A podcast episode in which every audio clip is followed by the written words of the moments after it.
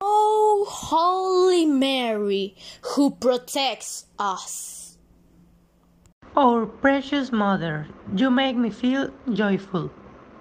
I feel protect when you stay with me in the bad moments. and forever listen to us. And I'm grateful if you do it every day. You are an excellent mother. You never leave us alone. Thanks for always listening to us when we need you.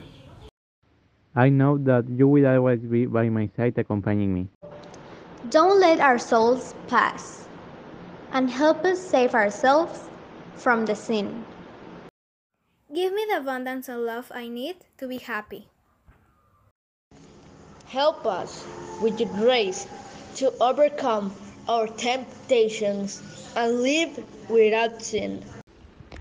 I offer you my soul, life, and heart every day.